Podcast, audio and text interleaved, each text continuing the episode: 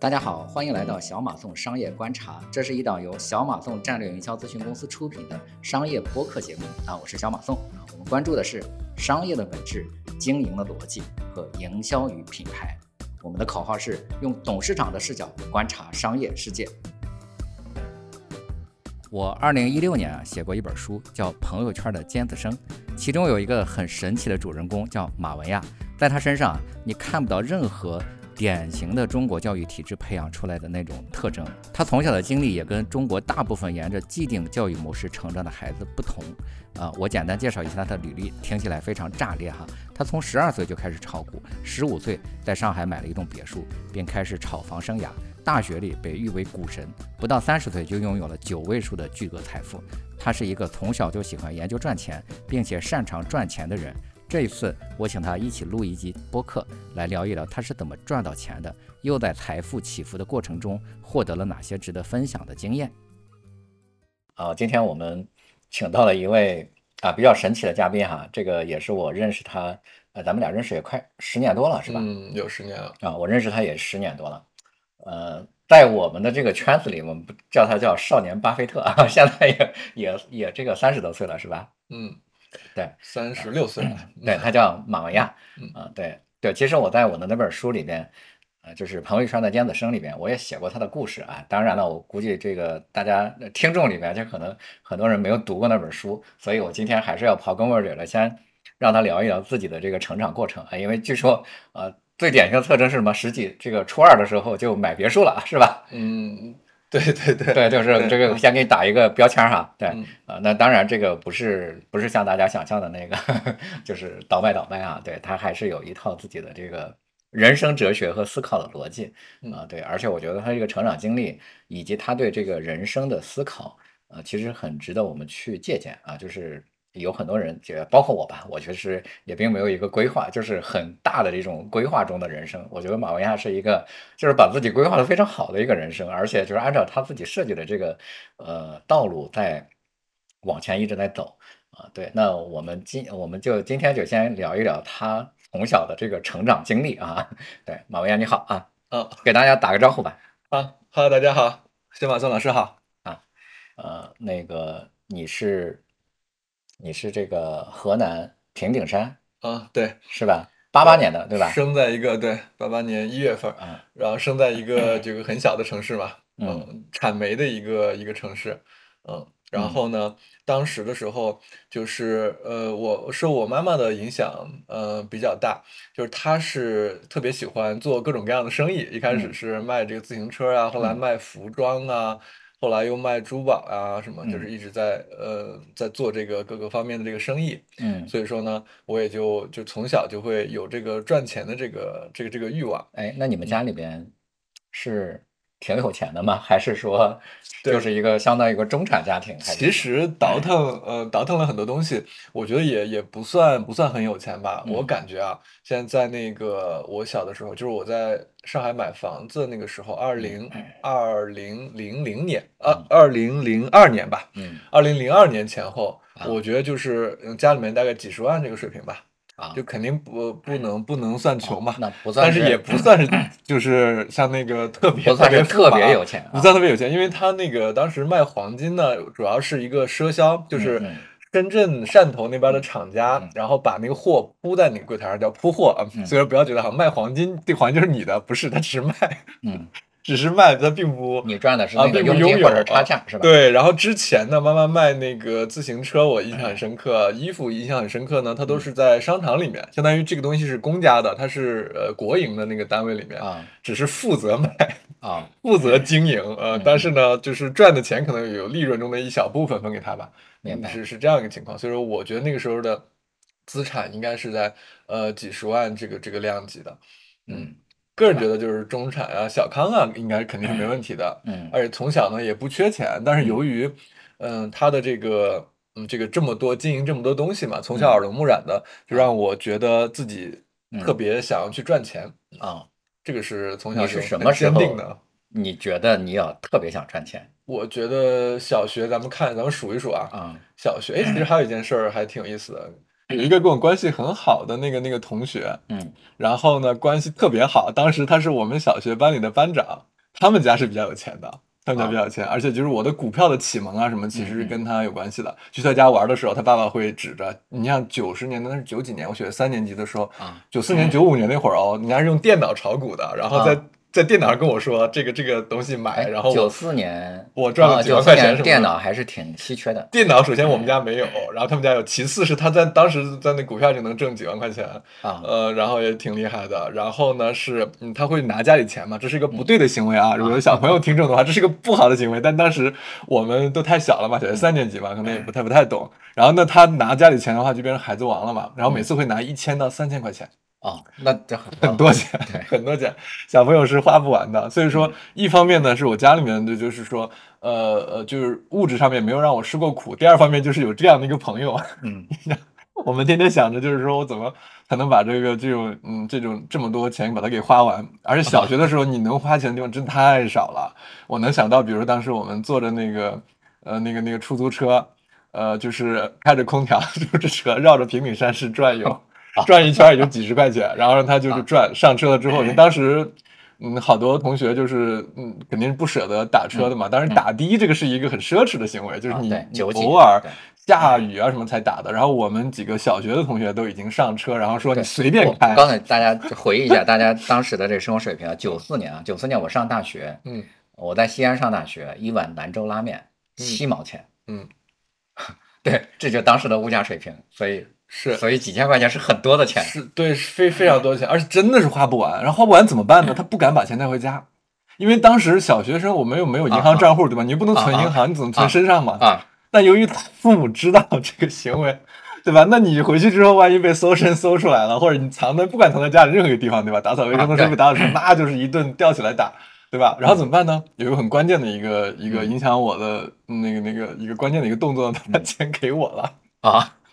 就是不是送我啊，是说你你保存着啊，以后你就是会计了啊，你来保管这个钱。然后，那么我就从那个时候小学三年级起，至少我就学会记账嘛，对，帮大哥管钱，那肯定是大哥嘛，那绝对整个学校的都是他小弟，肯定大，不是班长也是。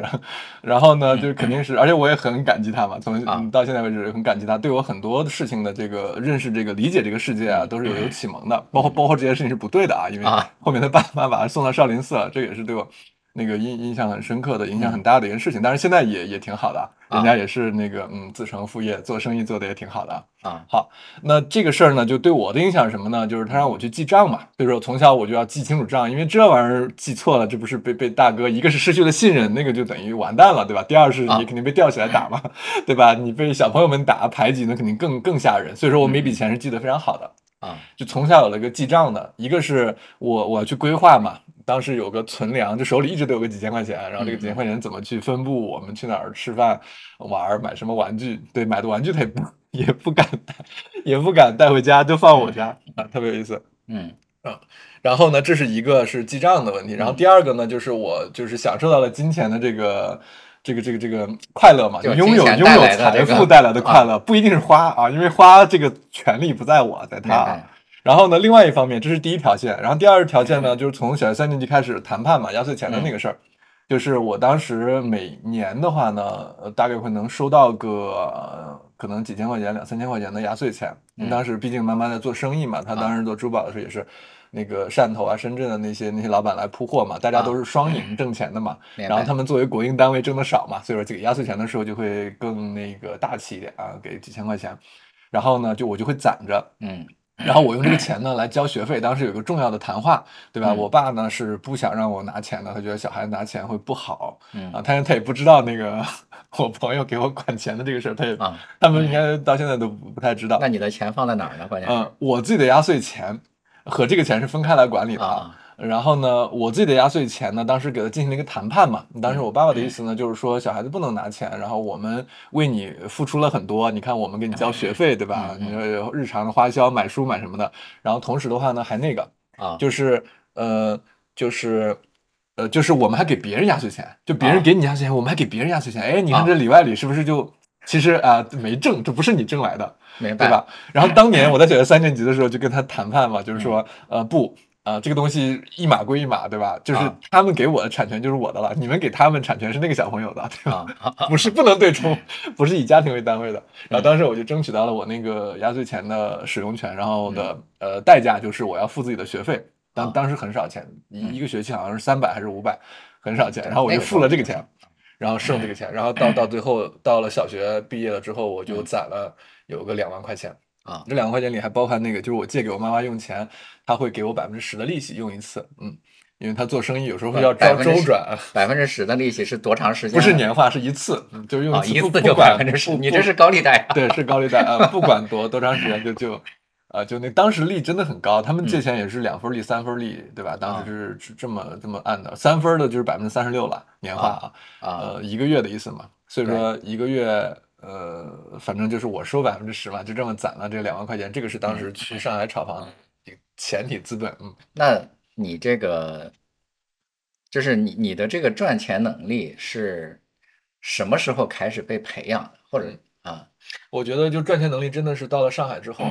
嗯，呃，因为上海这个城市，呃，就非常不一样。呃，包括我现在是常住成都嘛，我觉得成都是全中国最好的城市。但是呢，未来孩子，我觉得也要经常去上海。就是从小培养这个价值观嘛，我经常说就是，呃，在河南的时候培养了我的人生观啊，人生观就是那你你一定要大气对吧？做大哥的就要照顾小弟，然后呢做生意做做朋友都要讲义气对吧？这是河南的那个讲究那套，做生意就是交朋友。然后上海呢就是你要把钱算得很清楚，嗯，然后恰好呢是我我当时还帮帮大哥管钱啊，有过这样一个经历，然后导致我的钱呢。会把它算得很清楚，然后呢，到了上海之后呢，就发现它有很多那个呃基础设施啊，比如说，在上海你坐公交车的时候啊，它是有播股票行情的啊，播上海楼市的，明白？比如说它的杂志 对吧，都有各种股市楼市的这个这个介绍。也就是说，你在上海生活的那段时间就已经受到了这个很多财经方面的教育了。对对对，而且不是在学校啊，学校反而没有。对，我是上的高中毕业，当时已经炒了很多房子了。之后那个，嗯，我的老师都没有没有炒房，没有参与炒房。但是社会上面，在那个零二、零三、零四、零五这几年，是炒房的风气是。先说说这个前因后果，你是怎么去了上海？对，就是上海这个当时是，呃，高考吧。我觉得那就说说实在一点吧，实在一点就是咱成绩不好嘛，成绩不好，咱算是高考移民吧。当时他是办蓝印户口，对，是吧？当然可以办蓝印户口，那上海的分儿相对来说就会，它不是分高分低的问题，因为它跟河南不是一个卷子。当然，当然就是河南的高考难，这个也是共识嘛。啊，对。但是我最近听说一个很有意思的，就是说北京人还要转河南户口来参加高考，因为在河南考考北京大学、清华大学。这种这个北大、清华、人大可能会更简单一点，嗯，因为河南它竞争的是那个就是普通一本啊，在这中间那一层，中间的是腰部那一几百万人的那个考生的，但是那个呃顶端的倒是没有那么难，没有北京难，因为北京西城区更卷，北京是考二代的这个。这个子女嘛，是吧？对对对对对，最近听说这个还挺有意思。反正当年呢，就是因为我在河南的这个水平呢，肯定是考不上大学的。然后呢，觉得呃上海当然也不一样卷子啊，分儿都不一样。当时我们的总分是不一样的。然后当时呢去了呃上海，我记得是六百三嘛，河南总分是七百五。然后呢，就因为这个原因去的嘛。啊，当然歪打正着，就不是为了培养我财经意识，就是因为让我能考上个大学，然后就去了。嗯，我现在是非常有那个上海人的这这这个。这个价值观呢，但是人生观还是河南的。比如说，你跟女生吃饭，一定是一定是我付钱这件事情，哎，这是河南的。那上海不是吗？上海不是啊，你整个江浙一带都是 A A 的呀，或者是呃，就是基本是 A A 为主嘛。对，因为我在我也在上海生活过一段时间，我我想起来了，确实是和同事啊什么的之间，对，就吃饭就就就完全是对平，而且他们这个 A A A 的很细的，但是就当时还没有微信、支付宝支付的时候，都是给你那个精确到卯的那种。对，啊，这这你让我想起来很多年前我在上海确实是也经历过这段时间，但是我已经我对上海的记忆已经有点这个 模糊了。对，我在上海就生活过呃一一年半，嗯。啊，但那是在零六年零七年的时候，嗯，对，所以说我说，但是那我有一个价值观，对，但其实还有个问题啊，就是其实也有很多上海人并不擅长做生意，或者说搞搞什么财务什么的嘛。嗯，对。那为什么你会单独的，而且你还不是一个地地道道的一个上海人，跑到上海去，而且那么小的时候，嗯，就能够学到了这些东西？对，所以说呢，在那个时候呢，我现在都还记得啊，就是在呃零三年、零二、零三年、零二零三这两年去的上海嘛，那个时候我是很有匮乏感的。对吧？一个是楼更高了，一个是那个物质需求也也更加的丰富了。嗯嗯。啊，比如说我举个例子吧，呃，而且那个同学的组成是很多元化的，对吧？也有比较穷的这个同学啊，偷了我的那个 GBA，当时 Game Boy 的游戏机啊，我记得很清楚啊啊，几年之后给我道歉了。然后另外也有很富的那个同学，就是有别墅有山，然后呢每天都是司机加长劳斯莱斯来接，这种，那么你就会有落差。因为当时你看我到了零二零三年，我们家都没有买车的。嗯，就是我们家没有，呃，没有拥有过车，嗯啊啊，这个这个，那你想，那上海同学，嗯，我我感觉反正有一半同学都是车接车送的这个感觉，然后我是骑自行车的，就反正我会到了上海之后会有很强的匮乏感，然后我每周末都是逛城隍庙，嗯，然后去爬那个经贸大厦，站在那个顶上看着上海的这个繁华，嗯，你就会有一种那个匮乏感，就觉得说我要挣钱，嗯，我要变成富人。呃，这种感觉，然后再加上那个小学的这个经历，再加上妈妈本身也是做生意这么多年啊，呃，对我的这个熏陶和和教育吧，啊，我爸妈的教育都是说考试成绩无所谓，差不多就行了，对吧？但是你要学会做人啊。啊，当然他做人的是为了什么呢？我估计就是是做人才好做生意，对吧？大家才能长久啊。你先会做人，建立信任，然后才能够做生意。然后你要长期的这个交朋友，长期的这个互信，然后会有长期的生意。我从小就是我记事儿起，就是在我耳边念叨的这套课。等于你你是在上海上了初中嘛，对吧？对，应该是初二的时候过去。初二的时候过去，你你怎么就从初二那么短的一个时间，到了初三你就你就能买一套别墅呢？对。就是当时我是这是什么发生了什么？对，那个故事就是一个 嗯嗯吸人眼球的呃标题嘛，就是大家觉得别墅是个很很嗯贵的一个房子嘛。对，那其实呢，当年呢，我倒是不觉得特别特别的这个贵啊，嗯，因为当时呢，嗯，这个房子呢是这个呃九十多万，嗯，九十多万啊，确实两百平，嗯，两百平，然后九十多万，大概四千多呃一个平米啊。然后呢，这个房子呢，嗯它在上海的比较偏的地方，零三年，零三年的非典非典期间，嗯，然后，嗯，当时是可以付百分之二十首付的，所以加起来是不到二十万，那十几万的首付啊。而且当年呢，其实在上海买房子呢，它是可以就是只交一个定金的，啊，当时就是说你可以炒楼花，炒楼花的意思就是说我交个定金，然后咱就买卖这个定金的票据，嗯，都可以买。然后呢，首付也是。你凑钱交了首付之后的话，它可以随便更名的，不是像现在你必须要拿到房本才能交易啊。当年是期房是合理合法的，可以转让的啊。明白。所以说上海政府是比较支持炒楼的。嗯，现在我都能讲出来很多大道理了啊，因为当时这个，呃，这个房地产的这个过剩呀，然后政府的这个政策呀，对人才的吸引啊，讲了好的大道理。当年不知道，嗯，当年就跟风，很简单啊，跟风，因为你电视上也在也在放，杂志上也在写，你周围的这个。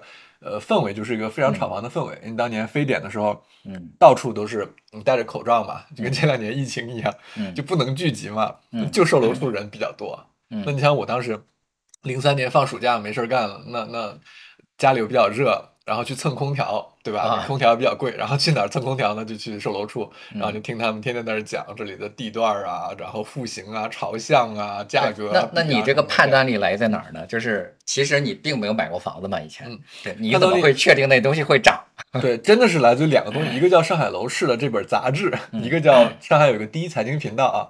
就当年那个央视的二套还叫生活频道，还不叫财经频道的时候，就是说央视一套到八套没有财经频道，但是当年那个上海就有财经频道，叫上海第一财经频道，好像是那个频道上有一个栏目就是上海楼市，嗯，几乎是二十四小时播，就是他播，就是你你早上看也是他，然后中午看也是他，晚上看也是他，反正就是轮轮轮播的那种，所以我就看了很多，然后他就会介绍说香港当年是怎么炒楼花的，然后香港人是怎么炒的，然后现在呢。咱们上海弄个地图，对吧？闵行区，然后呃叫内中环间，然后中外环间，内中环间，然后什么外环交环间，然后价格给你统计画的饼图很漂亮，然后你就知道说哦，我们学校附近大概卖六千多，对吧？你就有这个印象嘛。然后那么我就一个售楼处一个售楼处里面蹭那个吃的喝的，空调。然后呢，就发现有一个楼盘卖的这个房子是四千多嘛，就是买了第一套这个别墅，嗯，一共就是这么反正呃十几万的这个这个钱吧，然后其中还有两万的压岁钱吧，啊，但是那为什么？为什么那个房子会只有四千多，别的房子是六千多呢？对，这个当时这个 不一样啊。就对于我来讲，我当时真的没想那么多啊。啊，我想的就是说，如果正常人来说，你这个肯定是有问题嘛，对吧？对对对对对对，我爸爸就是正常人嘛，跟你跟你说的一样啊。嗯。那个我当时想的是说，我四千买，六千卖，这不是咱挣个百分之五十，很开心嘛。然后我爸爸说的就是跟你刚刚说的一样，就是他说人家便宜自有便宜的道理，贵自有贵的道理，对吧？咱又不是专业人士，你那么小，肯定你被骗了呗。啊，当时是这样。嗯，穿越到现在，我估计我也不敢买了。就是可能，嗯，有一定阅历了，你就知道这个骗术是比较多的，对吧？可能会有一些问题，比如办不下来房产证啊，是不是烂尾啊，是不是交不了房啊？上，你第一笔买了别墅挣了钱，实际上还是有运气的成分在里边的。我现在承认，三十岁之前挣的钱全是运气，我觉得是吗？三十岁之前应该挣了挺多钱的，挣了至少九位数的钱，然后我觉得都都是靠运气挣，嗯，都没想清楚。啊！但是三十岁之后却靠实力，就觉得自己已经很牛逼了，然后靠实力又亏了好多，亏 亏了九位数的钱。所以说，啊，这个事儿怎么讲啊？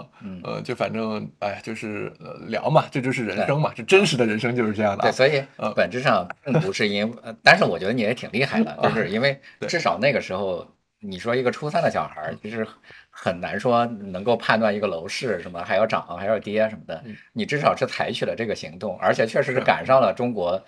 就是楼市一直在涨的这样的一波一波红利嘛？对，现在看真的是跟风。当年，就是我现在懂得比当时懂一百倍啊！我可以分析，我给你讲啊，头头是道。但是但是当时确实是叫赶上了好时候，要运气也好，对吧？对，啊，但是我也也我觉得得承认说，你比还是比较要比同龄人要怎么说呢？至少是财务上这件事儿还是先进很多的。嗯，对你你这个小学的不是就初中的时候就开始买买这个。这个别墅嘛，对吧？嗯，你那个别墅大概赚多少钱？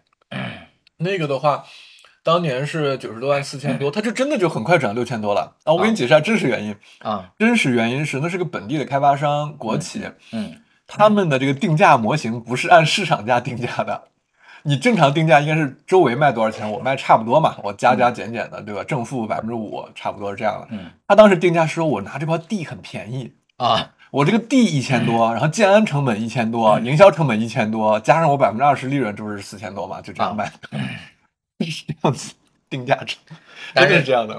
但是你并不知道当时是这个具体，这是事实就是这样。但当时我肯定也没分析那么多嘛，我就想着四千多、六千多卖行不行？那行啊，那我大概就一两个月吧，就就涨六千多了。然后卖了的话，这个就赚了多少钱？呃，那你当时四五十万吧，四五十万。然后就成本是，嗯，直接卖了一个楼花嘛，是吧？还是对对，你直接就卖楼花，当时是就十几万的成本嘛，对吧？你挣了个四五十万，你不是翻两倍多吗？了杠杆吧，相当于是吧？对，因为你当时买房子都是两成首付嘛，嗯嗯，两成首付，甚至还有玩的花的。我没有这样干过啊，别人这样干过，就是那种 高平高贷啊，就二手房一百万，他给你呃五十万，你平到六十万吧，平到六十万的话，那不是能贷出来个五十万嘛，四十八万嘛，对吧？贷出来个四十八万，然后拿着四十八万去买房子，对。高频高贷，当年当年是可以的，那是坏人做的啊，我没有做。但当年真的有有爆出来大学生说一个大学生靠这个赚了一一个多亿，就当年零几年哦，当年发财很多人都是这么干的呀。啊，对你韩国，包括后来比特币什么玩不也都很多人都这么干吗？啊，对，比特币这个另说，但是韩国是比较类似的，韩国的这个这个这个这个当时是这样的，韩国的那个嗯呃，全部都是用这种加杠杆加出来的，也是啊，一个人是买了两千两千六百多套吧。就是也是就没花一分钱，就这样。但是幸亏中国的楼市其实好了这么多年，嗯，很多人没有被套进去，是吧？对，是是是。我在那个这几年在那个房地产上亏过好多钱，都不是房子，反而是股票，是跟房地产产业链上下游相关的啊。这个是亏了不少钱，但是在房子上还真是没亏过啊。对，那你最早你你最早就是初中就赚了几十万嘛，对吧？嗯。然后到了高中，你你就一直在炒房吗？嗯，到了高中是吧？对对对对，是的，而且这几十万不是我的呀，这个几十万是大头是我妈妈的嘛，我出了百分之十嘛，就是出两万块钱，他就给我分了百分之十，所以就亏了几万块钱。按照按照对对等的比例来分的。对对，后面又赚了不少钱，是因为后面帮他买的房子就赚的净赚的那部分，我都收个百分之十。嗯，当年你相当于当年觉得已经很多了。他的代理是吗？就是啊，就经纪人，呃，是吧？这个叫什么？相当于是这种投资顾问嘛，这种感觉嘛，就是我负责来办帮他们办这些手续嘛。嗯。然后呢，所以说当时就是考试也是没没考好嘛，就没没有太有时间学习，基本整个高中我都在玩这个。啊。呃，那个，嗯，就是当时在河南厂房团。我分享一下这个阶段，你在高中大概赚到的这个钱的级别是是什么？是是。大概赚到多少钱？那个也没多少钱，百万级的吧，百万级。因为主要大头是他们的嘛，我只是收了百分之十的钱嘛。啊啊，到后面赚的比较多的还是靠那个一波一波的那个，就是房子转股票，股票转房子，房子又转股票，股票又转房子，这么三波都踏对了。但是这都是运气啊。啊，后面我会讲，我认为都是运气啊。对，也就是靠运气。你在高中主要是炒房子，嗯，到了大学开始炒股嘛？还是？对，但是我炒股的时候主要是那个。呃，零五年的时候，上海出了一个国八条，当时我是想着不上大学都行，炒一辈子房子的。为啥后来又选择上大学了呢？就是因为当时我都选好了，我要上一个上海的三本，那个三本就你只要参加考试就可以，高一可以专职高一就行吧？对，那个三本，然后我的校园我都去看了，特别漂亮，新盖的一个一个那个三本的一个学校，我都看好了，我就想去那个学校，然后我就给专职炒房了。后面就到了零五年，当时我考大学的时候就遇到了那个那个那个那个，呃，叫国八条，国八条就是期房禁止转让了，期房禁止转让，那你不是炒楼花炒不了了？然后呢，你要拿到房本，当时我们都没见过房本，从来没有拿过那么久，拿好几年，哇塞，好几年以后是什么情况？然后当时上海的房价，呃，当时在我的眼里啊，我炒的是郊区啊，咱们闵行区的房价当时也就是一万块钱、八千块钱这样子，我想都一万了，就是说上海。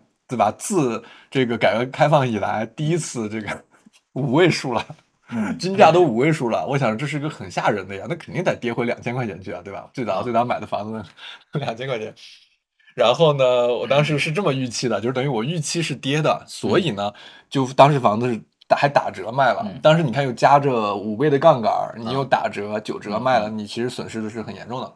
嗯，然后呢，就转战了股市。当时股市，当时正好碰到了股权分置改革，你说这是不是运气吧？你如果不出国八条，我会能炒股吗？啊 肯定是你出了国八条，国家不让炒房了，我才去炒股的嘛。那我炒股正好赶上股权分置改革，这怨谁呢？那股权分置改革之后，所有的房、所有的股票都涨十倍啊，至少啊，大盘都涨了六倍。上证指数啊，上证指数是包括工商银行的啊，什么那大盘中石化、中石所以这个你赚到钱，关键是因为你在行动，是吧？对对对。关键是因为运气，我我现在反正是真的是越长大越觉得那段时间是运气原始积累，所以说我后面就会想怎么把这个钱守护好，别丢了 啊，因为因为是靠运气 赚来的，你可别别因为实力再赔掉了啊。然后呢，呃，这个这个当时就是因为这个原因嘛，去炒了股票。你当年你只要零五零六年你去买了股票，你闭着眼睛买嘛，嗯，基本上你拿到这个零七年年底都是十倍，至少。所以你在大学里面是开始做股票，对，当时讲一讲你这几波，对，在大学里面被称为名这个这个校园股神嘛，这是妥妥的，哇塞，天天开讲座干啥呢？老师、班主任都跟着我炒股，当然后面亏钱了啊！哎呀，实在是对不起，但当年你太年轻，太年轻。是你你，因为你不是说正好踏对了几个呃房楼市和这个股市的这个节奏嘛？对，就你大概就给我讲一下你这个这个经历就行。零二零三零四零五，这主要是在上海炒房嘛。嗯，这个累累计应该是有炒的上百套房子的，就是帮助朋友呀、家人啊什么买，大部分都是挣钱的，最后亏了一笔，然后把钱撤出来之后就投入了股市。嗯，这股市又挣挣了十倍，但是呢，在这个零八年亏了不少，零八年我没出来。啊，就零八年那一那波大涨之后，这个零七零六零七是大涨，对，所有股票都涨十倍以上。然后呢，零八年是跌了，就平均跌了百分之七十五，嗯，这样的水平。然后我的总资产也跌百分之七十五。然后我在零八年就发誓这辈子再也不炒股了，炒股太可怕了。然后当年回忆一下什么情况？当时当时是正好奥运会嘛，然后这种是百年不遇的经济危机嘛，国家开始救市四万亿嘛，对对。然后北京的那个呃那个贴的广告，报纸上的广告就买房就是爱国啊，嗯，我估计马上今年。年底和明年估计也是买房就是爱国了。嗯，买房就是爱国。然后呢，呃，我然后当时北京不限购，嗯，无限贷，而且七折贷款利率七折啊，嗯，然后呢，这个这个呃，北京的东西南北吧，东西南北都有几千块钱的房子。嗯嗯，零八年的时候，所以说我在北京东西南北又买了好多房子，就是把股市里赚的那个钱，虽然跌了百分之七十五，但是相比于那个初始资金也是挣了不少的。然后又买了好多房子在北京。嗯，然后买了好多房子之后，好像就又出政策了，又不让你卖了，好像，然后又等了限购，当时对吧？限购你就不能买了。反正好像到从零三年我才开始开始卖啊，零三零四把上海的房子给把这个北京的房子一三年吧。哦，对，呃，一三。呃，一一，你看零八零九主要是买嘛，嗯，然后一一年出了那个限购政策嘛，啊，记得可能不一定准啊，大概这样，我也没看，毕竟真的十几年了，我这是回忆，这是回忆啊，大概这个意思啊，就那个差的不多。然后呢，从一二一三年开始就卖嘛，一二一三一四就是卖嘛，然后卖完了之后。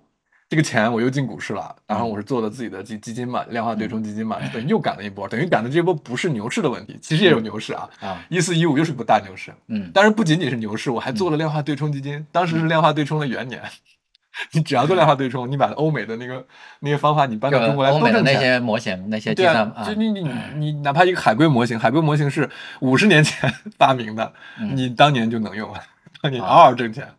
然后那个股指期货期限套利每年就可以百分之一二十，就光套利理论零风险的，嗯嗯。啊，然后呢，那个那个就反正很多种方法吧，啊，这个如果有空我可以展开来给你的黑板上画一画，啊，就是很多种方法都可以挣钱，但现在都不能用了，当年可以，对，一三一四一五这几年我又在量化基金上面又又又挣了一波钱，嗯，又又又翻了，对，又翻了几倍，然后呢也帮投资人挣了不少钱，我的朋友亲戚也都在这儿挣了不少钱，嗯，然后在一五年的时候。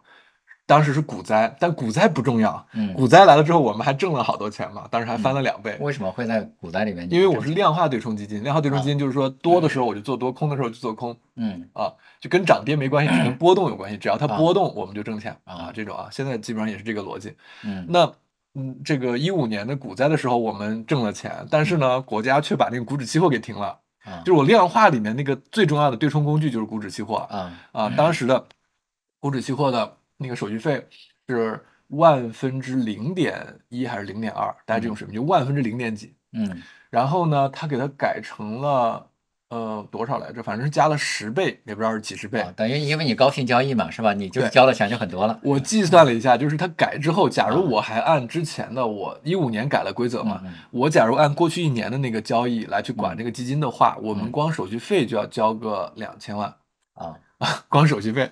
啊，那你还挣啥钱嘛？所以当时呢就就不干了，呃，不干了之后，哎，这个钱，我当时已经在想说这个钱我怎么怎么去保护好它嘛？我想着，哎，这不有房子，咱老本行，你看咱在。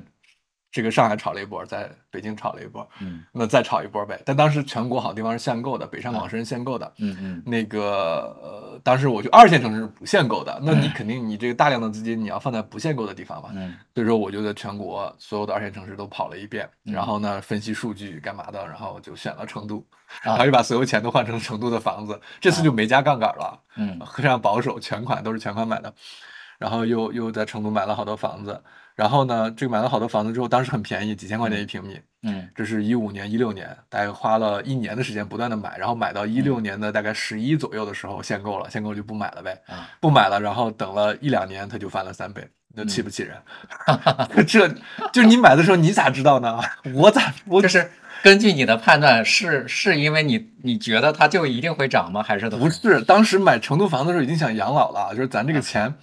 已经花不完了，对吧？感觉可以传给孙子了，那你就要保护好它嘛，这是第一位的。那保护好它，感觉又股市就是用被股市坑了坑了两次嘛，等于 第一次是这个零八年那波熊市亏了百分之七十五，第二波是被国家这个调了股指期货，呃，这个这个手续费，然后等于等于我我自己感觉好像坑了。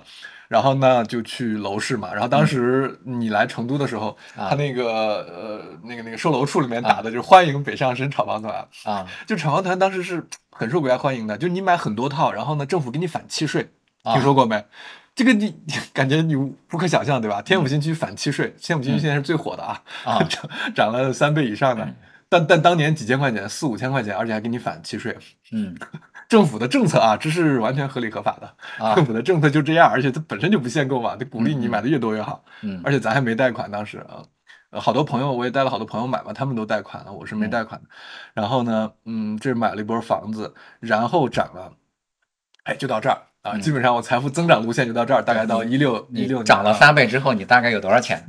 那就是就是至少九位数，九位数肯定是有的啊。啊。啊，九位数啊，前面还不是一啊，所以说那个那个呃，就是有了这财富之后的话呢，当时呢，我就想怎么保护好自己的这这个这个财富嘛，嗯，对吧？然后呢，嗯，然后主要是它如果不涨，其实就没事儿了。我跟你讲，不涨我这个财富就保住了，因为我当年我就想着好好做地主。收个租，对吧？你这么多房子，你收租这钱也花不完。嗯。然后，但是它涨了，你你心态就不一样了，对吧？你觉得好像你自己很厉害了，是吗？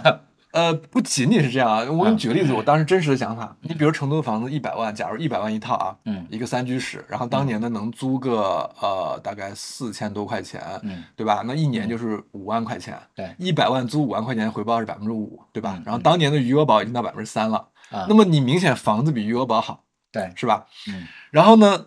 关键涨三倍之后，他一百万的房子变成三百万了啊！你感觉你的那个回报率低了是吧？你租金还没变啊啊，还没变。那对我来说，这个决策就难了，对吧？当时很简单，你买了持有收租完事儿，对吧？一百年不涨也没事儿，我就收一百年租完事儿了。但是你涨了，那就很痛苦。咱毕竟是专业人士，对吧？咱这么多年了，专业人回报率不够高。你专业人士，你能持有一个三百万的房子，你每年就收五万块钱租，五除以三百等于多少？挣一点多，对吧？不到二。那余额宝还三呢，那你就会想倒腾倒腾，对吧？所以当时从一六年、一七年那个涨了三倍之后，我就开始不断的卖，一直卖到今天，一直在卖。卖了之后钱去哪儿就很关键了啊，那天就浮亏了好多。首先，那第一个想到的就是你去买那个，我当时第一个买保险嘛，嗯，因为当时我已经很保守了啊，当年我已经想着怎么把这个孩子传给孙子了，已经在这样想了，所以说我是非常非常保守的。我买了保险，当时叫那个叫什么险来着？叫。万能险啊，当年万能险大概百分之六六百分之七，还是招商银行私人银行推荐的啊，只针对私人银行大客户这种才给的。这个呃，大概六点五还是多少吧，反正六点五七，很高很高的。嗯，然后呢，我买了这玩意儿之后，安邦爆爆雷了。什么？安邦爆雷了？这你知道吗？安邦啊，安邦变成大家保险了啊，保险公司还能爆雷？那你说？安邦都爆雷了，嗯，那你还敢买这个保险吗？虽然那个可以持有十年还是二十年，很长时间，你不敢持有了吗？你就给弄回来了嘛，想办法弄回来了，嗯，然后又还要赔钱弄回来，嗯，弄回来之后你就想说，那能不能买信托呢？那咱之前就在信托公司工作过，对吧？十年前我为什么我离职，就是因为我觉得这玩意儿有风险啊。那信托也开始爆雷了，我又不敢买信托。银行理财呢？银行理财的本质是什么？那底层不就是你把钱借给别人吗？我现在特别特别，当时我就很不敢把钱借给别人，嗯，然后呢？我就想说，咱要买这个权益类的资产啊，就这个决策，我到现在不觉得我是错的啊，就是我分为对的和错的。虽然从那个零。零六零七年开始，我开始亏钱，对吧？一直亏到今天，亏了好多钱。但是我的认知里面，我是把它分成两部分的啊，一部分叫对的，一部分叫错的。我先说对的。一六年、一七年不是，我纠正一下啊，一六年啊，一六年、一六一七年啊，对，开始亏钱，你亏到现在是吧？亏到现在，对，这一直在亏。大概亏了多少？这也也也有九位数嘛。啊，嗯，那这个呃，这个这个呃。就这这段时间里面，它分对的和错的。我先说对的嘛，我认为对的是什么呢？就是把房子换成金融资产这件事，我不后悔。嗯，就整个中国人买房子已经买的太多了。嗯，而且呢，我在呃一六一七一八一九这几年，呃，我在全球的很多个国家，我当时还去考察。嗯，当时我想移民，也主要就是买房子嘛。对，这也是当时是那个那个思潮，就是说，成都的房子从一百万涨到三百万了，我这这些这个房子我卖了之后，钱放哪？对吧？当时有一个思潮是说，咱们去买日本房子嘛，对吧？所以去日本待了半年。去日本的时候就是看房子。在日本，我是看过日本所有的房子的。对，当时小马松老师还来日本，我们还一起看过一些一些房子。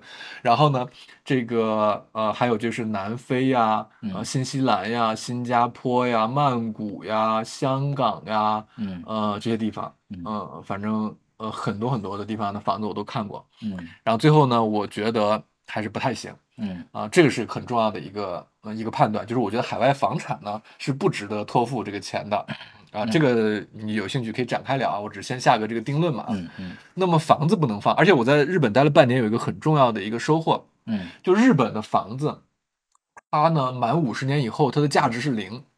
嗯，为什么？因为房子价值有两个地方可以体现，对吧？一个是你卖，嗯，别人愿意多少钱买。第二个呢是你抵押，银行愿意给你评估多少钱，对吧？在日本呢，五十年就是你这个房盖盖好五十年了的话呢，银行的评估值就是零啊。然后第二卖呢没人买，对吧？你可以叫价，你可以叫几百万，但关键没人买啊啊！你你评估你你可以评估一些钱，但关键银行不不按照评估值给你贷款，银行不给你钱，然后同时你也卖不出去，那不就是零吗？那五十年归零，那么三十年呢？三十年大概跌一半。啊，跟新房跌一半，那房子总归会老的呀，对吧？我成都的房子也拿不了一百年，对吧？我拿三十年了也变成老房子了，我拿五十年估计也是零。为什么呢？因为它的这个建筑材料，然后里面的那个管道线的那个老化，大概三十年到五十年，它会全老化完，你要重新换。这些房子怎么换的？换的这个成本是很高的。日本就空着呀，啊，就空着。就真的是空着。那个去东京，咱们看到那个呃，在东京那个很核心的二十三区里面，对吧？你坐车走的时候，有很多那个整栋整栋的那个公寓楼啊，三十年以上那个公寓楼的话是空着的，整栋整栋的空，位置非常好啊，而且呢也不高，可能就八九层，不是像你想的那个三十层、五十层它不拆，八九层的也不拆。啊，所以说呢，房子也就是说，你不管是呃多低多矮，而且现在中国已经已经过去了那个城市化进程的那个那个高峰期了，嗯，对吧？所以说房子你别想着说我拿三十年会拆迁，不会拆迁的。日本是不拆迁的，嗯，然后呢，呃，日本的房子反正五十年就归零，然后三十年就减半。那你中国的房子呢，对吧？所以说我基本上过去的这是这是有十几年吧，我想十几年。呃，二十年了，炒房炒二十年了，对吧？嗯，二十年了，我都是拿的十年以内的房子啊，所以说它的价格是不太受影响的。但你现在去在中国，你交易一个三十年房龄的、二十多年房龄的，你试试看，它跟新房价格差很多的，北京也也得也得差一半，我觉得，嗯，对，对吧？设计啊，各个方面的问题，所以说呢，房子长期在我的眼里是会归零的，嗯，那它不会传给孙子，儿子估计都传传不了。而且呢，过剩。那如果是别墅呢？这这个我问个问题，就是假设美国那种别墅，什么日那个澳大利亚那种别墅呢？嗯，美国和澳大利亚和新西兰这几个国家呢，会特别的不一样啊，因为他那么那儿的这个老百姓呢，都是住别墅的，别墅是正常正常房产，对，那个公寓是异常房产啊。那个，比如美国的 downtown 才有公寓，公寓都是黑人住的，或者说呃，相对来说收入比较低的吧，收入比较低的，收入比较低的或少数族裔吧，事实就是这样嘛，对吧？咱不是歧视啊，我只是描述一个事实啊，你去看一看吧，对吧？那澳大利亚、新西兰也是这样，所以他们公寓不值钱啊，所以你要比的是公寓，然后别墅呢，在他们那些国家呢是正常房屋，大部分老百姓都住那样的房，所以可以保值，而且土地是私有的。然后中国的情况呢非常特殊，别墅是很稀缺的一个产品，对，而且呢别墅不是主流的产品，大部分老百姓都不住别墅，百分之九十九点九的老百姓都是住公寓，对，只有千分之一的人住住住别墅，嗯，所以说呢，我认为中国的别墅呢是不保值的，嗯，不保值的啊，而且中国它是一个共同富裕的一个啊。国策在里面，那但是美国的别墅会保值呢？美国的别墅和澳大利亚的别墅、新西兰的别墅这几个地方的别墅的话，那根据我的考察，确实是保值的。那那比如说，那澳大利亚的这个公寓呢？你觉得它就不保值？事实上就不保值吧？啊，就是三十年减半，五十年归零嘛。嗯，明白了。基本上都是美国也一样嘛。嗯啊呃，然后那个新西兰也一样嘛，这几个主流国家都是这样的。所以说呢，呃，你不要拿那个说新西兰、澳大利亚的别墅，感觉好像能保值，对吧？啊，他们有八十年、一百年的历史嘛，所以在中国的别墅就能保值。这个 totally 的不是这样子的，而且他们的别墅还便宜，关键是，对吧？你在美国五十万美金，你基本上可以买到大部分的别墅，五十万美金加你换算过来五七三百五十万，三四百万吧，三四百万你在中国你你三线城市四线城市差不多啊，成都反正肯定是买不了啊，对吧？你别墅还买不起，就是我们别墅还贵。嗯啊，还贵，然后它是个小众的一个一个产品，嗯，然后呢，嗯，然后还有过去的历史，事实上是不保值的啊。我还可以给你举细的例子，比如成都有两个地方啊啊，一个地方是那个呃叫叫叫牧马山，嗯啊牧马山就是成都第一代的别墅区，上风上水啊 啊，在一个山上面，你想想看，而且上风上水非常好的一个一个位置，嗯啊，俯瞰平原，然后呢，那个都是最高端的别墅，但是龙湖在那有一个房叫长桥郡，我非常喜欢，我在里。看了他小区几百套房子，我每一套都仔仔细细的看了，就摸了他的墙面，很想要。啊，花园都有一两亩，你想一两亩的花园。啊，然后呢，交通也很方便，方方面面的，对吧？都都，我觉得都没啥问题，就是价格跌了很多很多很多啊，大概跌了百分之七八十吧。而且整个木跌了七八十。对，呃，龙湖长桥郡，我最想买那个跌跌了七八十，然后长桥郡整个就是那个木马山，整个木马山应该跌了一半。啊，按照买的方，而现在关键卖不出去啊，没有成交量，跌了一半还没有成交量。是从是从哪个时间跌了一半？从它卖买的价格卖的价格嘛，一手房的价格，而且别墅成交整个都是很小的。对，因为它的这个，当然仅代表个人观点啊，它这个总价非常高。对，如果有那个以卖别墅为生的这个中介呢，当然你们各有各的这个认识嘛，没事儿啊。我个人对吧？听咱这节目没有人干这事儿啊。对，咱闲聊的话呢，就反正听我个人的意见，对吧？个人的见解。咱炒房炒了二十年了，我之前买过别墅，别墅都是挣的最少的。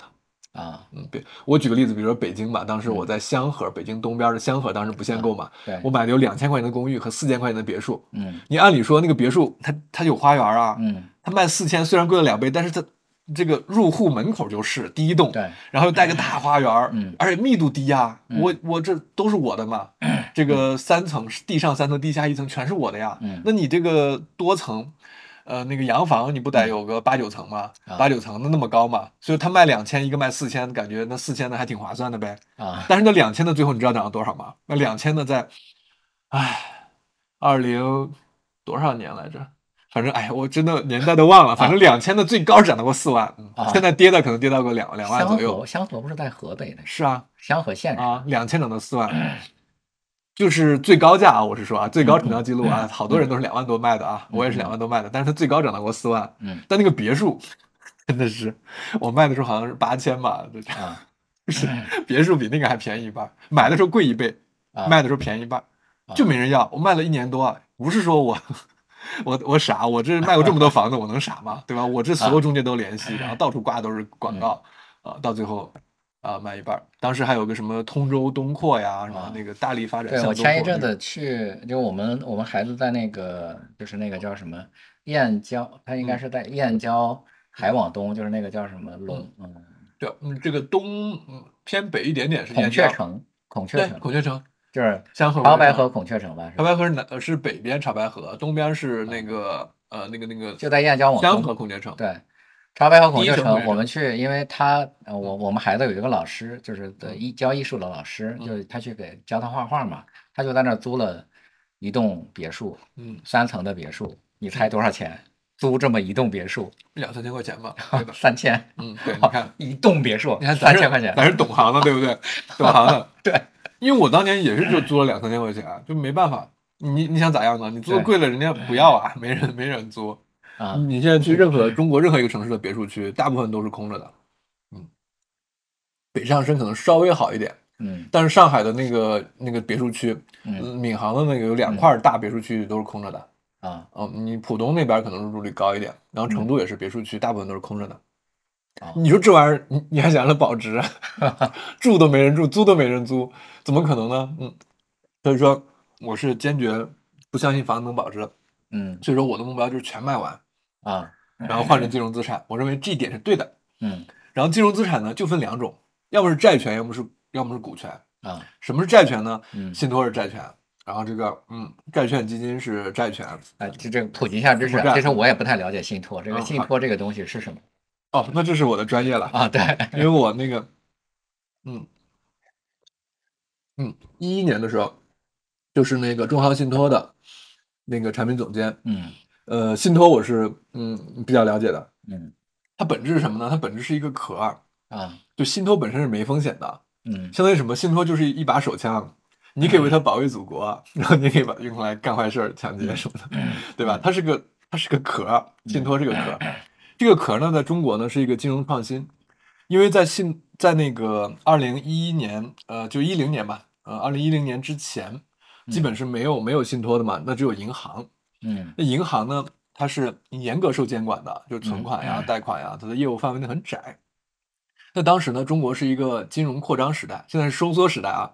但当年呢，一零年、一一年那会儿是个金融扩张时代，就是国家是鼓励金融创新的啊。P to P 当时也是那个时候慢慢一点点出来的嘛。啊，一三、一四、一五年比较火嘛，就是因为它是金融大扩张时代，就是鼓励创新。银行它从根本上创不了新。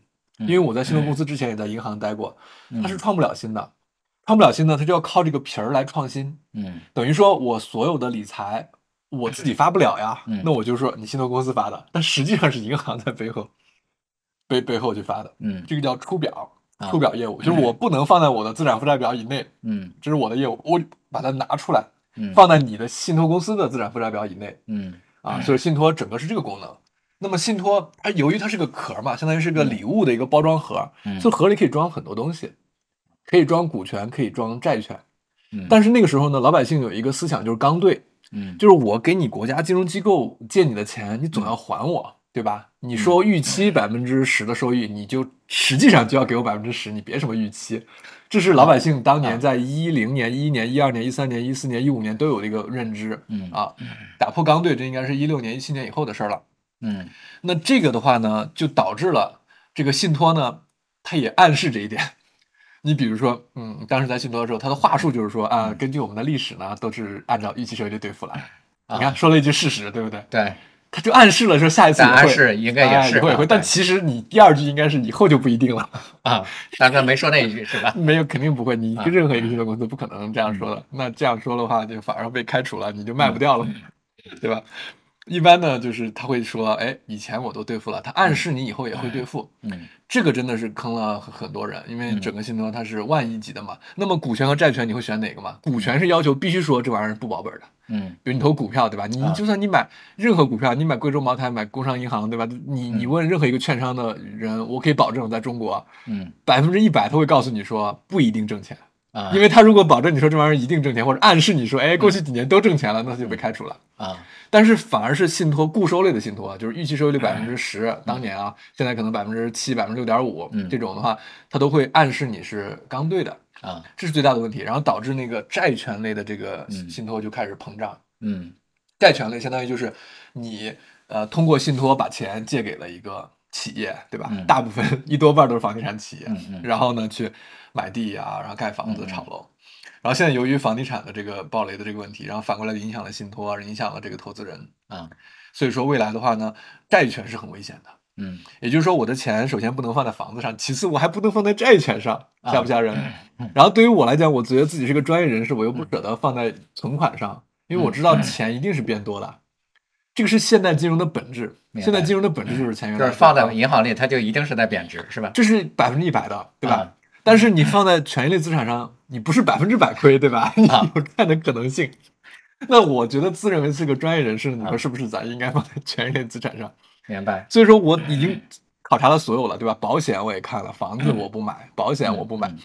这个这个呃，所有的债权类的，那银行存款其实就是债权。现在你把钱借给银行，银行再借给别人，本质是债，只是说银行估计不会倒闭啊啊。但是你把钱放给信托，那信托可能会倒闭。然后呢，你把钱通过信托借给房地产商，那信房地产商可能会倒闭。嗯，这方面的问题，然后导致了我就把钱放在了权益类资产上，这点我认为是对的。嗯嗯嗯，但是 错在什么呢？错在过于集中。这就是自信的问题，这是真正今年这几年最大的收获，这是这是绝对是价值百万、价值千万的这个收获。但是我觉得，虽然可能有很多人听，但是听进去的人可能万分之一，因为都要自己都要自己踩一下这个坑。就这跟创业一样，就是我们踩过的创业的坑，跟那些年轻人创业的一说，他说不行，我我跟别人不一样。对对，嗯，那要要不要给你讲讲那个这个坑？也可以啊，就是你你就是讲一讲最近怎么把这钱亏了的。嗯，最大的一给你讲个最大的一笔吧，最大的一笔，嗯，最大一笔给你讲个亏亏六千万的 单笔亏六千万，就过于集中嘛。因为你想，你要是分散投资，你不可能一笔亏这么多，那就还好，因为有赚有亏，有赚有亏，你加起来一定亏不了这么多。单笔亏六千万是怎么亏的呢？就过于自信了。嗯嗯，这个企业，呃，首先我描述一下这个企业 为什么我要买这么多。嗯，说第一，他的爸爸是谁？他的爸爸叫中华人民共和国财政部。啊，爸爸够牛吧？嗯，爸爸拿了他多少股份呢？百分之六十五。对吧？控股，嗯啊，绝对控股。然后呢，这是第一，爸爸足够好。嗯，然后第二呢，行业龙头。嗯，你买企业肯定买龙头嘛。整个这个行业它第一名。嗯，过去十年一直是第一名。嗯，第二名有没有可能超过它呢？在当年我买的时候没有可能。嗯，没有可能超过它啊，它一定是第一。其实到现在它还是第二。啊，然后那个对吧？然后呢，第三什么呢？第三是这个增速的问题。你买股票要增长嘛，对吧？嗯嗯，它过去十年每年增长百分之二十多。嗯，可不可以？非常均衡的增长，牛逼吧？嗯，然后呢，这个这个，呃，第四，他的交易对手是谁？对吧？他赚的谁的钱？嗯，交易对手嘛，交易对手主要是四大行，以工商银行为主，工商银行占了他一多半的生意，嗯，对吧？老爸是中华人民共和国财政部直接持股的，当时是直接持股了百分之六十五，现在还剩百分之三十的股份。然后那个呃，然后呢就是分红啊，每年分红有个百分之五啊，跟当年我买房子那个逻辑一样，对吧？我想我传给孙子吧。嗯，然后这个行业呢又是个牌照生意，就是进入门槛嘛，对吧？咱评估一个生意是不是这个全中国谁都可以干，对吧？红海市场，然后呢别人民营企业就吃掉你的份额了，你一个央企不会，这是牌照生意。全中国当年一共只有四块牌照，到今天为止一共只有五块啊，这够不够垄断嘛？啊，护城河够不够高嘛？啊，这你根据我的信息，你可以再问我点信息，就是你觉得 你穿越回去，就这个企业它有什么风险呢？你可以问我，我我提不成问题来，对吧？嗯，这个就在我的学习，我觉得我炒股也炒了十几年了，对吧？咱也是，而且这个这个企业跟我还很有缘分。我在北京金融街工作，我在银行工作的时候，这个楼在在我北边是它的总部啊。然后后面我跳到信托做那个产品总监的时候呢，它在我的右边。嗯，这个上北下南左西右东，东边是它的总部。知道你说的是哪个企业？对，我我媳我我媳妇儿的。嗯，另外，原来她原来在普华永道有一个同事嘛，嗯，后来就就去了这家公司，嗯，对，现在也出来了。对，那还我还有两个同学，我一个同学是这个在什么浙江的那个分公司里面，嗯，然后做做领导，嗯，另外一个在他总部的资产负债部，资产负债部，嗯。也就是说，你资产负债部的同学他不可能坑我嘛，对吧？他能看到所有的真实的账务的嘛，他觉得没问题啊，就是每年。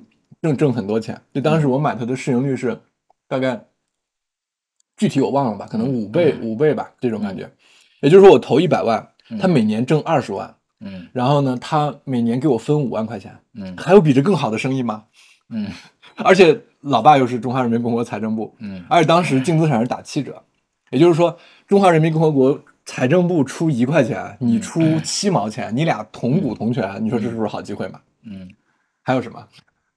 就是在我的认知范围内，这已经是我这辈子见过最好的东西了，就是最好的投资产品了。就就我不可能比它更好了，对不对？嗯嗯。然后呢，嗯，他做的生意是什么呢？他做的这个生意呢，叫做不良资产。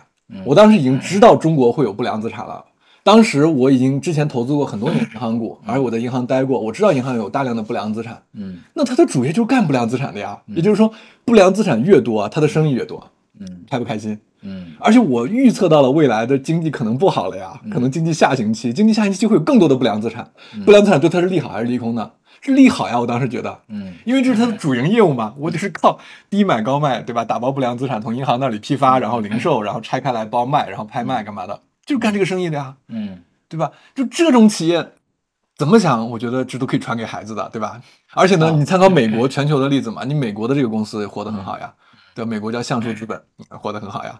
然后对这个企业，啊，那现在可以说名字了，没事啊，反正这都全都是公开信息了，叫中国华融，中国华融。然后当时我知道赖小民出事儿了，呃，一把手被被誉为叫共和国首贪嘛，嗯，贪这个一百个亿，然后这个一百个女人，一百套房子，对吧？嗯，就这些当时我都是已知信息的情况下，我依然不卖它，因为我觉得这个对于华融来讲是九牛之一毛，嗯，因为它的资产是几万亿啊，嗯，当时应该是两万亿，嗯，就是华融它的地位是什么呢？嗯，它是仅次于银行的。嗯，就一个企业，你正常你你需要钱了，你先到银行贷款嘛，对吧？银行给你了就给你了嘛。银行不给你的话，你怎么办？对吧？银行不给你的话，你是去先找华融后找信托的啊。也就是说，他在求人的这个门槛上是很高的，是华融不给你贷了才到信托。也就是说，他的那按这个求人的逻辑，应该是信托的资产，嗯，是比华融要更差的，华融资产比银行差一点，嗯，大概是这样一个顺序，对吧？嗯。那么我想，你这个贪污这个钱怎么回事呢？就是你一万个亿，对吧？你百分之一，这不就贪一百亿吧？做了十年老大啊，所以我觉得贪一百亿这个事情虽然很可恨、很该杀、该枪毙，对吧？现在也枪毙了。嗯，我只是觉得对他的经营不会造成太大的影响，就是你没必要，你自己的亲儿子啊，他自己亲手把这个企业从那么几百亿给干到几万亿的，对吧？每年增长这么多，就是说你亲儿子，然后呢，你就。扣人家一个点就行了，嗯，对吧？所有的贷款嘛，我都收一个一个点的这这个黑钱嘛。虽然这是违法的，该枪毙，但是对于企业来讲，华融姓党，受影响不大，是吧？华融姓党不姓赖啊，我当时是这么理解的，对吧？所以说，就是赖小民出事了之后，我依然没有卖他，嗯，我还是坚持自己是对的。而且呢，他新领导是广东省的银监局的主席，嗯，对吧？一把手，这是大领导吧？嗯他要不要仕途嘛？对吧？要，他应该是诚信的吧？公开说的，说华融的资产没问题，放心，对吧？绝对没问题。啊，说完之后，当年的这个利润下跌了百分之九十九，嗯，我就忍了，对吧？你洗澡嘛，新领导洗个澡总归可以嘛。然后第二年呃发不出来这个年报了，然后第三年发出来亏一千多亿，嗯，然后去年亏了三百亿。气不气人？然后股价从我当时，我当时买都是三块多，已经是五倍市盈率了，零点七倍 PB 了。从三块多，然后一路跌到现在，呃，三毛三毛多。嗯，对，就这一笔，嗯，这是亏的最多的，亏了六千万。这是基本上给当时想着给孩子的钱呀，给 这个传给孙子的呀，钱都在这儿。啊，这笔是亏的最多的，就是过过于集中了。嗯嗯，详细给你讲一讲，就是我现在穿越回去，我估计我还买。哎，没办法，那这还是运气是吗？就是，嗯，我觉得就是，哎，什么是对的部分？嗯，我这么问吧，对，那其实你也曾经有过很多钱嘛，对吧？啊，虽然没有巴菲特有钱是吧？对，就是你觉得你和巴菲特的差别在哪儿？你要说巴菲特的话，那真的是运气，因为巴菲特他也很集中啊啊。你看他的股票啊，他一个苹果就占了百分之多少？百分之二三十吧。嗯，前十名的话占一多半了，大部分了。嗯，他其实持股也是足够集中的。嗯，对，但是他确实还是有很多股票嘛，包括什么可口可乐呀，什么喜事糖果呀，而且还买过什么比亚迪啊。对，这是我的一个很大的收获。嗯，就是说你买一类股票就可以了，你买的多一点。嗯，你为什么集中？就是过于自信了。对吧？你觉得你是专家，你觉得同学在里面，然后你觉得你都全市，当时我觉得全市场没有人比我更懂华融，每一笔钱，然后方方面面的，我觉得不会有任何分析师比我更懂。嗯，过于自信了。关于你这个挣钱和赔钱的这个话题呢，我们也其实聊了 挺多的。对，如果让你总结自己过去的这个，就是比如说挣钱的经验和这个赔钱的经验，嗯，你给我们的一些忠告是什么？挣钱的和赔钱的经验就是分散呀，嗯，就对的部分呢，我认为就是就是从呃房地产资产到金融资产，这一定是对的。然后金融资产里面选权益类资产，这一定是对的。但是只要分散就好了。啊，我当时做过很多假设，就是我觉得心中最好的那一个，我买的最多就行了。嗯，我觉得第二好的也买点，第三好的也买点，买它个十个二十个的，我到现在来讲的话，一定是每年都挣钱的。嗯，就这么简单，多买几个就好了，就不要过于自信啊。就是你觉得自己。知道一些事儿，但是呢，在做决策的时候，你假设自己不知道，很多事情都不知道，很多事我不懂，然后全是骗子，嗯，对吧？谁都有可能是骗子，在这种情况，你怎么做投资？嗯，我现在是这样想的。哎，那这个这个想法，我假如呃这些股票如果未来有机会涨回来的话，我就按这个模式来投资。我去复盘过，按这个模式来投资就没问题。嗯，但巴菲特真的不是这样，巴菲特真的还是挺集中的，是吧？巴菲特其实还是比我想象的要集中的，我不会像他那么集中了。以后啊，以后我还要买个十个二十个。是在苹果里面，是吧？嗯，他现在他们就苹果 all in 一个，你看看他的百分比嘛，啊，前十个就占了大部分了。嗯，而他不是自己的钱，他还管了那个几千亿美金呢，还有别人的钱呢。嗯，他最近什么跑到美国去买，不是跑到日本去买买那个公司了，是吗？这是一个挺专业的事儿啊。日本呢，就第一，日本借钱很便宜。借钱还是约等于零的利率啊，对。但是现在全球其他任何国家的这个借钱利率很高，这是第一个非常重要的事情啊。第二，他买的是什么？他买的是日本的五大商社啊，这也是我推荐的啊。如果我们聊的细一点行业的话，我也推荐这些行业。五大商社，五大商社什么意思呢？就最老土的行业。衣食住行啊，最最老土的，嗯，最土就是没有一点高科技含量的东西啊，就是什么超市啊，什么乱七八。你在一个日本这样的发达国家，对吧？你买没有任何一毛钱技术技术含量的东西的话，就代表什么呢？稳定。嗯，三十年以后还是它，三十年以后绝对不会有第六大商社，三十年以后五大商社的这个，嗯，的生意也不会被别人抢啊，因为它是在一个。发达国家稳定的社会里面，然后买的最大的企业头部的企业，嗯，然后又是完全没有技术含量的垄断，嗯，买了这个，然后呢，这是这是一个就是选股的方面啊，他只买五大商社，呃，第一点叫资金足够便宜，第二点呢叫只买五大商社啊，买最老土的传统的生意，这也是我对 A 股的呃这个买 A 股买港股的建议，啊，然后第三点什么呢？第三点是他。公司治理的问题，就是我买了百分之五的股份，巴菲特买了百分之五的股份之后，他可以跟五大商社的股东坐在一张桌子上面商量，嗯，明年你给我分多少红，以后十年你每年给我分多少红，嗯，你要把你挣的钱给分了。嗯之前五大商社不是不挣钱，每年挣很多钱，只是它不分红。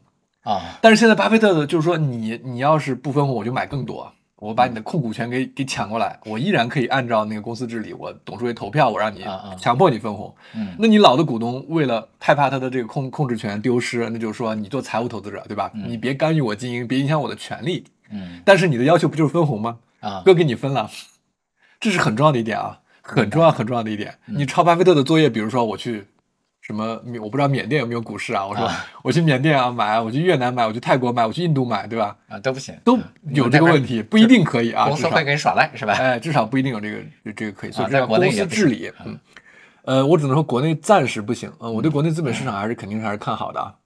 那那你觉得今天呃，就是让你买的话，你还会去买股票？那你去肯定的，只有多买几只就赢了。你觉得你会去投 A 股还是港股呢？嗯这是一个 A 股跟港股的问题，啊就是你怎么看待股票啊，你把它当成什么？对，我师承这个，这这个，嗯，巴菲特的这个呃价值投资理念呢，其中就有一句话嗯是完全照搬的，就是买股票就是买企业的一部分。嗯这句话也是写在所有的教科书里的啊，啊，对，这是股票的定义，对对吧？股票定义就是企业的一部分，嗯所有权的一部分，对吧？嗯但是 A 股不是这样的啊，A 股是把它当成筹码，当成赌场的。啊 对吧？这是二十年二十多年前，吴敬琏先生都说了，中国是个赌场。二十年以后依然还是嗯纯赌场。嗯我是反正是这么看的。为什么呢？因为同一家企业，你嗯在 A 股上市的，跟在这个香港上市的同一家企业同股同权，价格差太多了。嗯嗯，价格差太多了，动辄差两三倍，嗯离谱的差五倍六倍的嗯啊、但是呢，A 股它就涨得多，很气人 啊！啊就就我就知道，比如说那个中国中冶吧，一块九应该是，嗯那么今天可能又跌了点，一块八，嗯在 A 股就卖四块钱。啊但是呢，你要涨呢，它四块钱这个还涨得更多，气不气人？啊而且这个不是说今年的事情啊，这个过去十年都是这样，啊！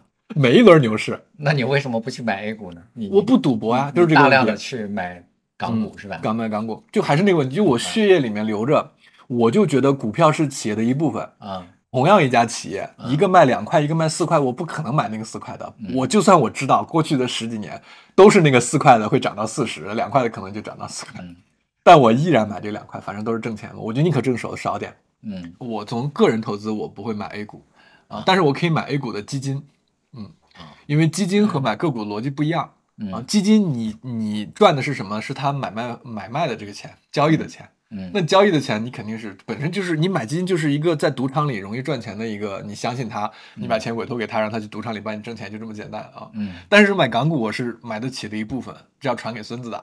就像我当时在成都买房子一样，嗯我当时在成都买房子，想这辈子不卖了，对吧？传给孩子。嗯那我买，我现在买建设银行、买中国中冶这些东西也是一样嘛。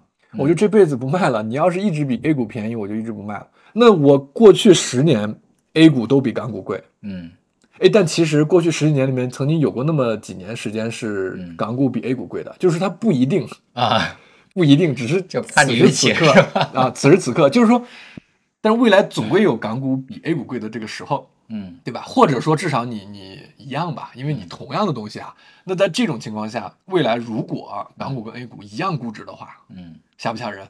那我这不就是我你 A 股你一毛钱不挣的话，我就翻了好几倍。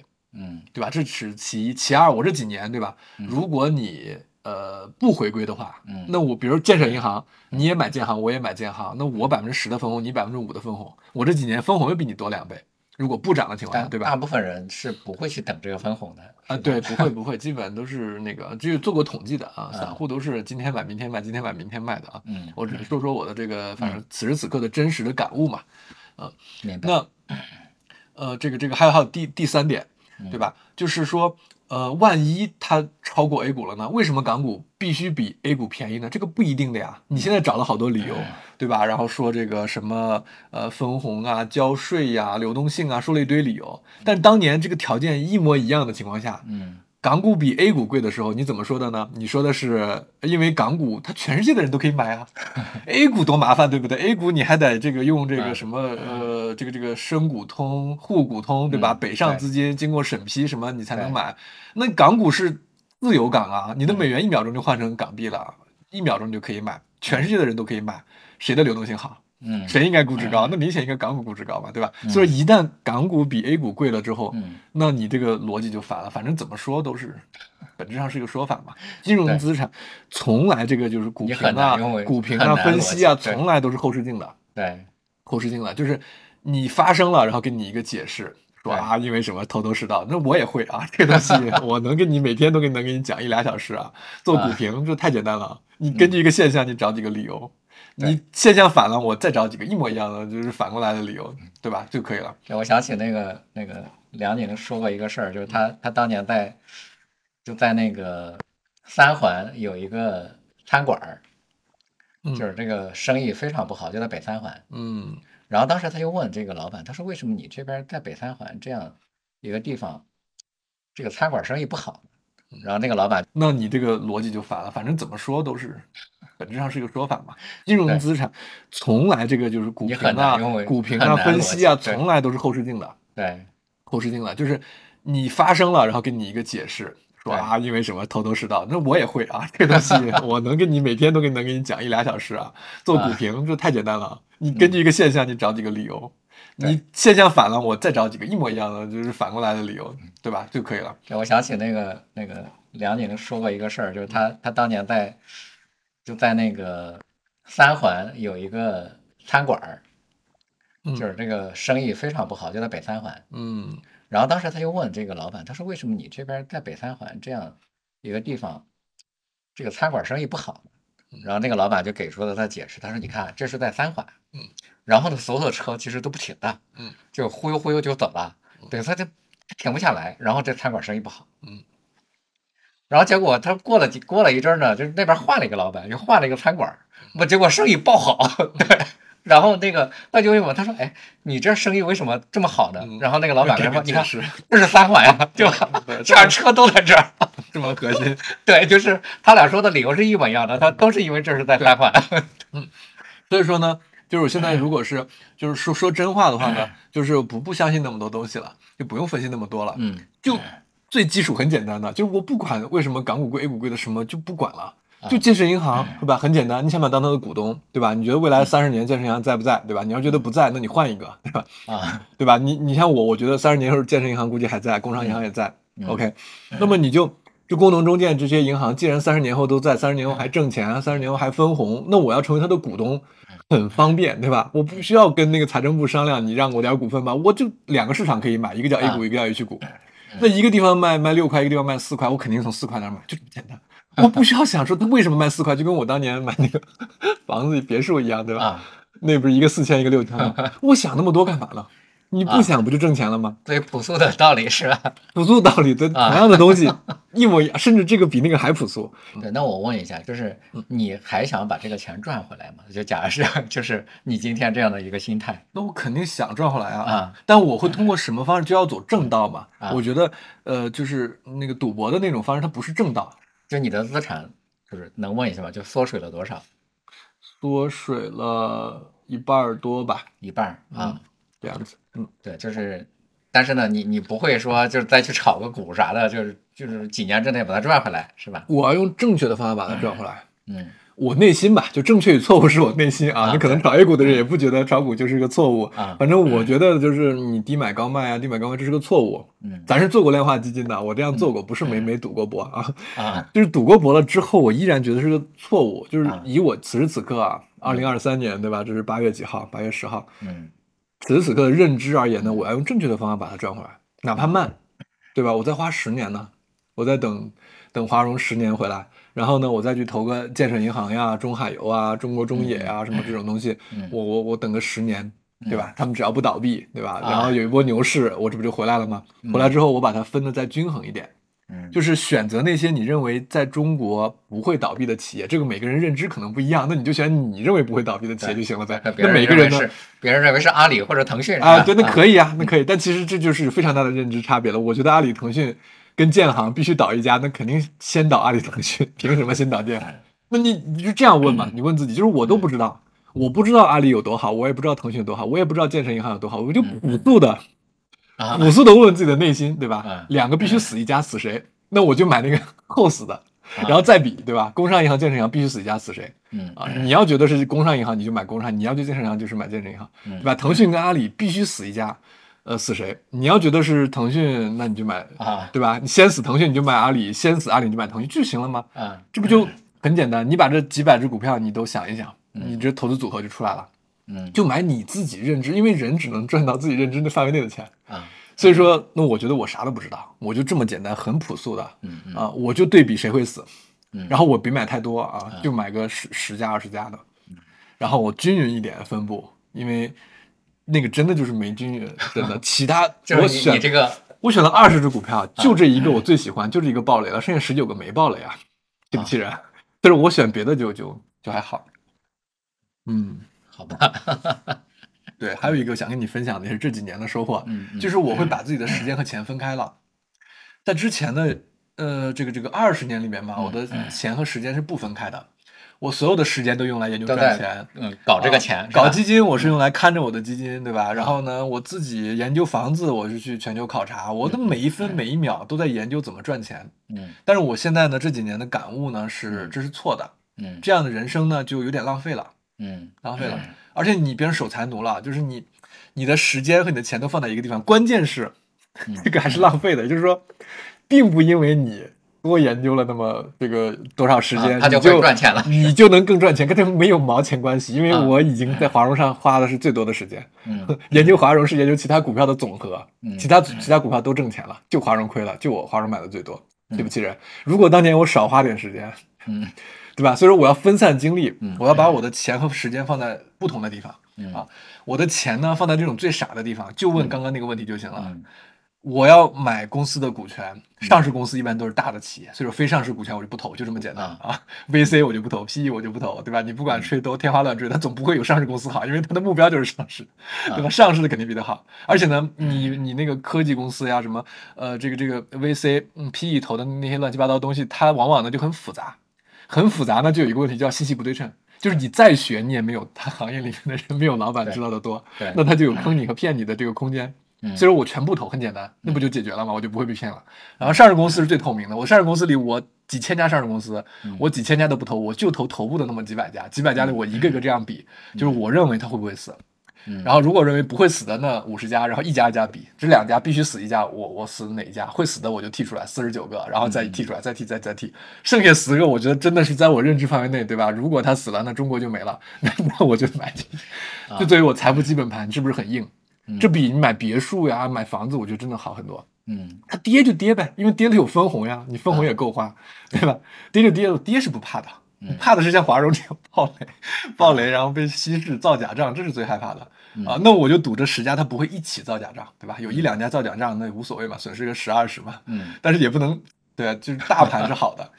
然后我的时间放哪儿？对，这是我啊 很想跟你分享的。然后时间呢，其实你可以放在什么呢？你可以放在一些更酷炫的这个地方啊，比如说我说 AI 呀，嗯。然后 Web Three 呀，这些就是年轻人在的地方。啊。一方面呢，就是你的心态是比较年轻的，因为你看你开会呀，然后到各种地方去开会啊，然后交流啊，你全是跟这些二十多岁的这个年轻人。然后呢，而且好多在这些最前的领域呢，还是名校毕业的，嗯。对吧？就当年你可能没没没考上的那些啊，哈佛啊、耶鲁啊、藤校啊这些这些这些同学，哎，一块儿创立了一个你看不懂的业。你别给他钱呀，但是你可以给他时间呀，时间也是对对这个年轻人来讲，对吧？咱有一定阅历的人，嗯对吧？比他年长一些的人的时间对他们来讲也很宝贵。对，你把时间给他呢，对他们来讲也能少走很多弯路。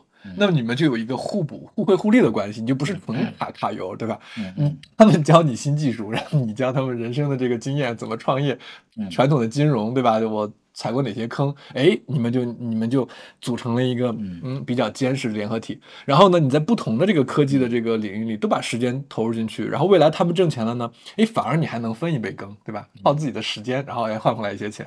那这些钱呢，不一定比你的传统的这个钱挣的少，然后你的钱传统的钱呢，呃，就是传统的钱呢还能够传承，还能够比较保险。嗯，对这是我我自己最近发明的一个自己想出来的一个很重要的一个理念，就是把呃钱和时间分开啊，钱放在最土的地方，时间放在最新的地方啊啊，最新潮的高科技的啊，你不懂的地方，然后呢，钱呢就放在你一定懂的。啊，一定就是你自己认为自己绝绝对懂的，然后还要分散分散放啊，然后呢，时间呢就可以集中的放在那些最好。所以说，最近这几年我在研究 AI，嗯，在研究 Web Three，我觉得这是年轻人真的最就是美国硅谷啊、藤校啊，他们毕业了之后最常去的，也是美元基金投的最多的新兴产业，是中中国基本上是没没没太有的。因为芯片我也很喜欢，但是这玩意儿真的不懂。就是说，人家教你你也不懂，这个实在是有一个工科的这个门槛在那里面。但但是 AI 真的还好，嗯嗯，对，这又谈到另外一个话题了，就咱们就前面这一段咱们就差不多就结束了。好，可以可以。那那个我我可能还会可以跟马文亚做做一些别的话题的节目啊。对，这个这一期节目呢，就是主要带大家认识一下马维亚，以及呃他。他这个过去挣钱和赔钱的一些经历和总结出来的一些经验啊，这个分享给大家。那接下来我们可能会呃就某一些呃一些这个核心的话题再去聊一聊别的。嗯，对，那个欢迎大家在关注我们以及收听未来的我和马威的一些对谈啊。好吧，好的，这一期咱们就先到这里，好吧？好，好，再见，拜拜。